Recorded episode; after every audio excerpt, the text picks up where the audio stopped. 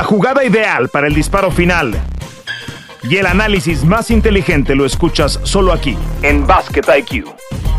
Bienvenidos. Basket IQ llega con ustedes. Aquí estamos Seitan Benerra y Toño Rodríguez.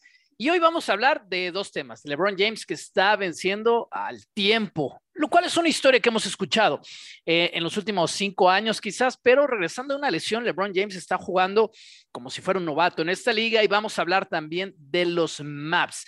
Curiosamente, tanto en el caso de LeBron y los Lakers como en el caso de los Maps y el líder en puntos en esta temporada, Luka Doncic, los dos equipos están dando lástimas para lo que deberían hacer en esta temporada, por lo menos los Lakers desde el punto de vista del tamaño de la franquicia y los Maps, desde tener posiblemente al MVP de esta temporada. ¿Cómo estás, Aitan? Hola, Toño, muy bien. Sí, son muy buenos temas, al menos creo que son dos temas bien interesantes. Eh, los Lakers ya sabemos lo que son como equipo. Y Doncic creo que ya es o ya ha sido una gran figura de la liga y, y no pinta bien en ninguno de los dos casos verlos donde están en el standing. Mientras grabamos esta edición de Basket IQ, los Mavericks son décimo primeros en la conferencia del oeste con marca perdedora de 9 y 10. Los Lakers están todavía más abajo en la posición número 13 con marca perdedora de 7 y 12. Los Lakers solamente arriba de San Antonio y arriba de Houston. Pero hay noticias de último momento. Eh, que son muy sonadas en las últimas horas en redes sociales. Eh, los Maps dejaron ir a, Facundo Campazo, básicamente le rescindieron el contrato al argentino. Eh, muy poco de él al arranque de esta temporada. De hecho, lo, firman en la recta final eh, antes de anunciar el, el roster final para el tip-off y, poco de campazo. Necesitaban un guardia después de que Jalen Brunson se fue a los Knicks. Spencer Dinwiddie está jugando muchos minutos, pero no es ningún secreto que Brunson era esa segunda estrella después de Luka Doncic, así que había un lugar disponible. Fue para Campazo entrar como tercero en esa rotación. Las cosas no funcionaron muy bien para el argentino, así que ahora todo indica van a firmar, o si ya lo escucharon, posiblemente sea un hecho cuando usted esté con nosotros dándole play a este podcast.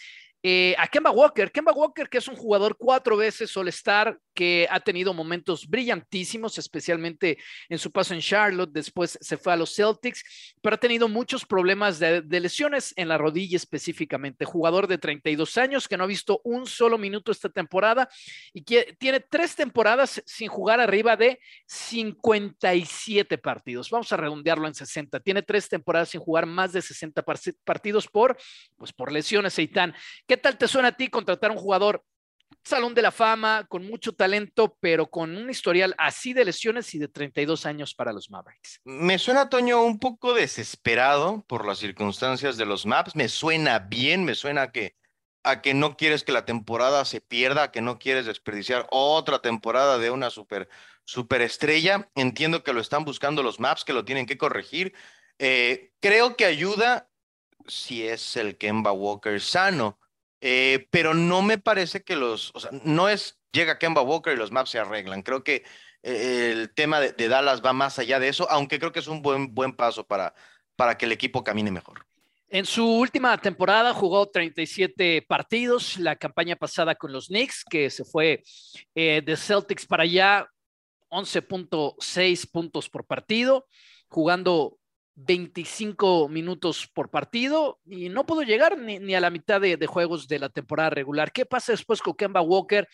El, eh, se va a los Pistons, no juega un solo minuto con, con, Detroit y, y, él básicamente se sale de su contrato para volverse un agente libre y nadie lo había tomado hasta ahora, el caso de los Mavericks de Dallas. El problema surge de los minutos que está jugando Luka Doncic. Insistimos, líder en puntos en esta temporada, lo cual no es una sorpresa para nadie, 33.1 puntos por partido, pero jugando 37 minutos por encuentro, es decir, el tipo solamente está descansando, pues ni siquiera un cuarto, ¿no? Diez minutos de todo lo que tiene el partido y Spencer Dinwiddie, que no ha sido esa fuerza, digamos, eh, al nivel que lo fue Brunson la temporada pasada, 17 puntos por partido para Dinwiddie, que sí está jugando mucho, 32 minutos, pero necesitas o necesita la rotación de los maps ese tercer guardia que básicamente le baje los minutos de juego a los otros dos, porque si van a llegar con 35 minutos, 37 minutos por 75 partidos, tanto Doncic como Dinwiddie, pues yo creo que no es muy prometedor eh, en cuanto a su físico a los playoffs. No sé cómo lo ves tú. Igual, y creo que lo hemos estado aprendiendo. Eh, más allá de que en el tema de Doncic, pues todavía es muy joven, no es lo mejor tenerlos ahí todo el tiempo. Al final del día, pues no puedes llevar la máquina a 100 por hora. Creo que es bien importante el que tengan eh, jugadores de, refuerzo. Es de llamar la atención y no es el único caso. Estando Dinwiddie y, Doncic en la duela, el equipo camina menos bien o, camina mal, a diferencia de cuando están solamente uno de dos. Parece que las cosas no terminan de, ajustarse, de, eso, ¿no? De funcionar estando los dos ahí. Entonces, bueno, eh, yo creo que, que, tienen que encontrarle descanso a Doncic, que tienen que jugar mejor defensa y algo tan burdo que también lo platicábamos alguna vez. Es extrañísimo, Toño, que sea un equipo en casa Dallas y otra versión tan diferente de los Mavericks fuera de casa, ¿no? Ocurre, pero el, contraste es muy marcado y, y, creo que también eso es interesante conversar porque ya no son dos o tres partidos, ¿no? Ya, ya estamos eh, en una parte de la temporada en donde ya es una tendencia. Sí, señor, y están con marca en el estado de Texas, bueno, en su, en su casa particularmente, 8 y 3. Y como visitantes, los Mavericks solamente han ganado un partido en ocho oportunidades en esta temporada, uno de siete, lo que dices. O sea, si vas a ser realmente un contendiente, ¿qué tan contendiente? Que llegaste a las finales del oeste la temporada pasada, te quedaste un paso de pelear por el, por el Larry O'Brien, no puedes o sea, tener marca de 1 y 7 como visitante y tan tienes que ganar fuera de casa. Sí, e, es así de fácil. Le aqueja también a los, a los Warriors, pero de nuevo, eh, en playoffs, y, y, hay tiempo para corregir, porque si bien es cierto que tampoco son los primeros cinco partidos del año, ni siquiera estamos a la mitad, pero no puedes seguir esta tendencia. Tú no puedes perder todos los partidos como visitante y seguramente Dallas no perderá todos, pero tampoco ganar uno de cada ocho es negocio. Entonces, sí tienes que atender ese tema, tienes que jugar mejor defensa, porque muchas veces, Toño, pues ahí es en donde vas a ganar series de playoffs, ¿no? Metiéndote a, eh, ambientes hostiles, haciendo partidos complicados y por ahora no es algo que, que Dallas esté haciendo. Sí, señor, y, corregir sobre la marcha siempre va a ser un poco más complicado. Y la defensa es un gran tema, porque este equipo jugaba muy buena defensa la temporada pasada, por eso llegaron tan lejos. Mientras platicamos, tienen su peor racha de derrotas en esta temporada después de, de, esta línea de siete semanas. Han perdido cuatro juegos consecutivos, les han tocado algunos caballos caballos que en realidad son, son Bucks, los Bucks de Milwaukee, que les acaban de ganar en su último partido, caballos que son dinosaurios, los Raptors, un encuentro que, que los Mavericks no debieron haber perdido, lo perdieron por dos posiciones. Otro caballón, como son los Celtics, y otro, pues que, que tienen al, dos veces MVP en, en Nikola Jokic y los Nuggets. Entonces fueron, fueron partidos bien difíciles, ¿no? Contra rivales peso completo, pero no pudiste ganar ninguno de los cuatro. Dice algo sobre, sobre el momento que están viviendo los Mavericks de Dallas. Y yo ahí me quiero meter un poquito a detalle. ¿Qué está pasando en cancha? Además del tema defensivo, que es súper importante, Jalen Bronson daba esa profundidad, además desde el perímetro en, la defensa, en correr las transiciones. El equipo no ha sido constante en ese sentido. Y hablando de falta de constancia, Dorian Finney-Smith, Tim Hardaway, y Reggie Bullock no están tirando los triples de la manera regular que este equipo lo necesita. Cuando tienes un jugador que tiene tanto uso del balón, que, necesita tener el balón en las manos como es Doncic, también el caso de Dingwiddie, por eso lo que mencionaba Zidane, que cuando están los dos juntos no es la pareja más eficiente porque son jugadores que necesitan el balón en las manos. Pero los otros tienen un trabajo súper especial que es meter los triples, abrir la cancha para que las cosas sucedan allá adentro. Doncic pueda operar, Doncic pueda asistir, Doncic puede ir a la línea de tiros libres. Y si Hardaway, Finney Smith y Bullock no están metiendo los triples en consistencia arriba del 37% en la temporada, siendo confiables en los partidos, e, el esquema ofensivo de estos Mavericks se vuelve muy frágil. Sí, eh, hablabas tú de, de, cómo le tienen que ayudar, por ejemplo, eh, se me queda grabado, leí la estadística contra los Celtics, eh, Finney Smith y Bullock se combinaron para 64 minutos, ¿no? Un promedio de 32, ¿no? Apenas 15 puntos de los dos. Y es que ya no puedes pensar que, que Doncic lo hará una vez o... Claro que puede dominar un partido y él, entre comillas, ganarlo solo.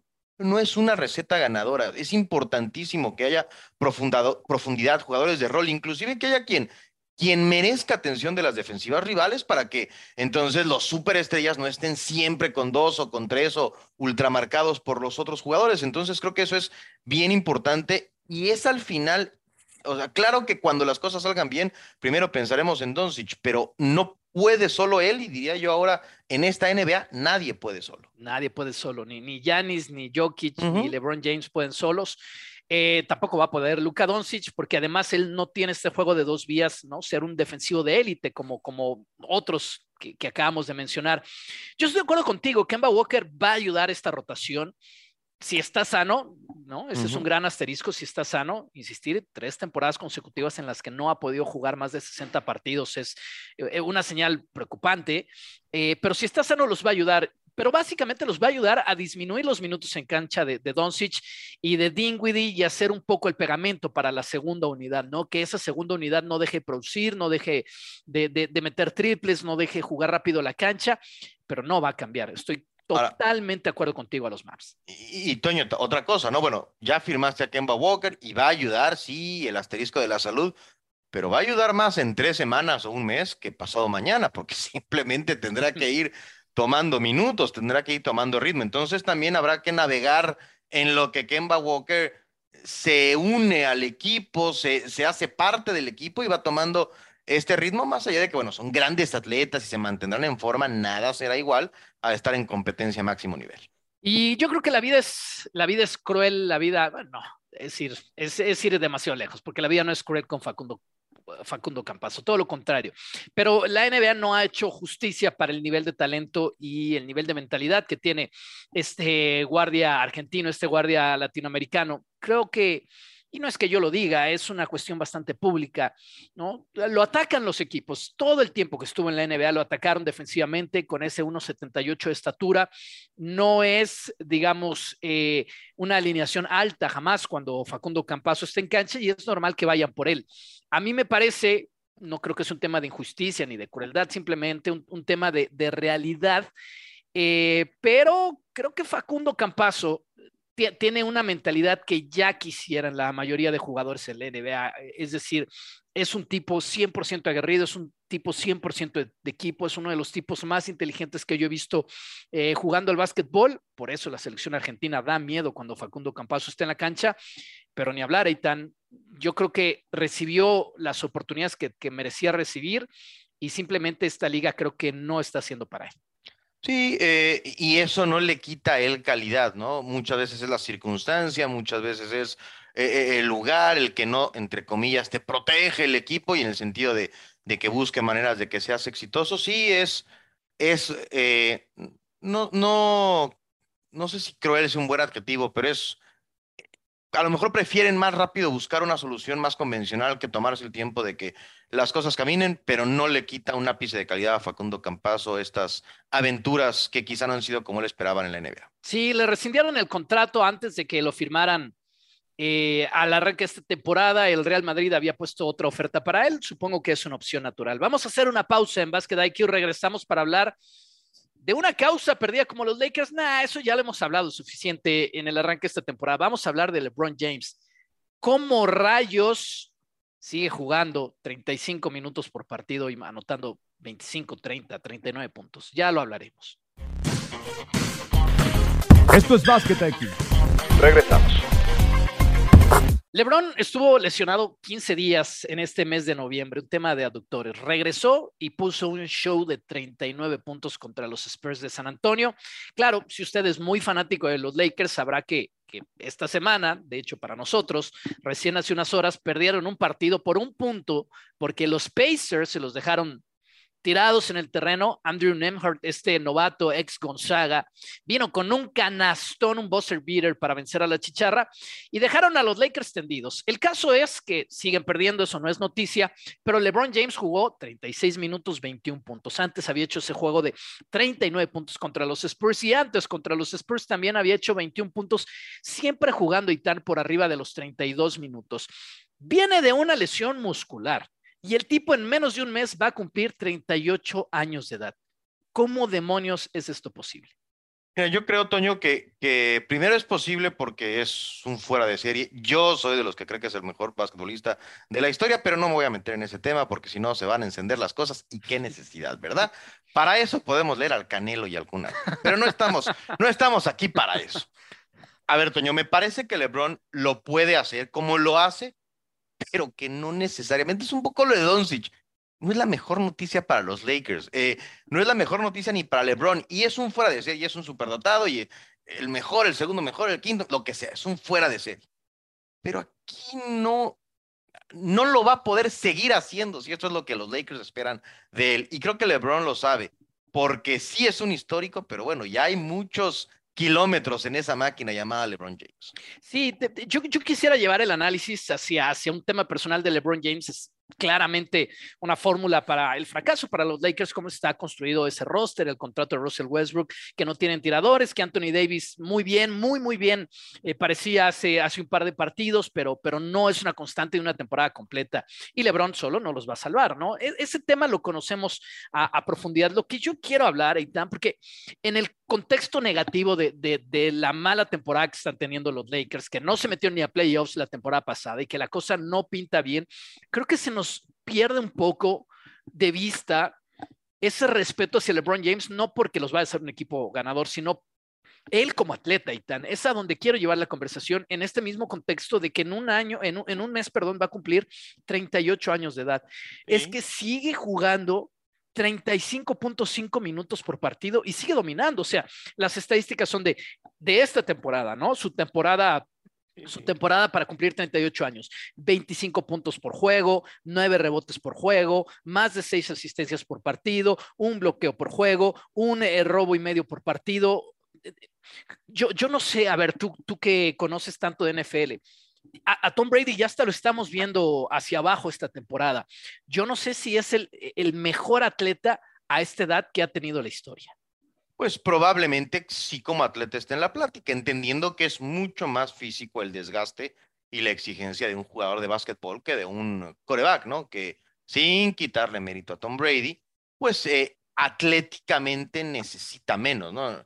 Digo, ya para empezar juegas defensa y ataque en el básquetbol todo el tiempo, ¿no? En el fútbol americano no, lo, no es así. Un pequeño detalle. Pues estar en la conversación, Toño, estar en la conversación. Eh, es cierto también, y creo que son dos buenos ejemplos en disciplinas diferentes, pero lo estamos viendo en otros deportes.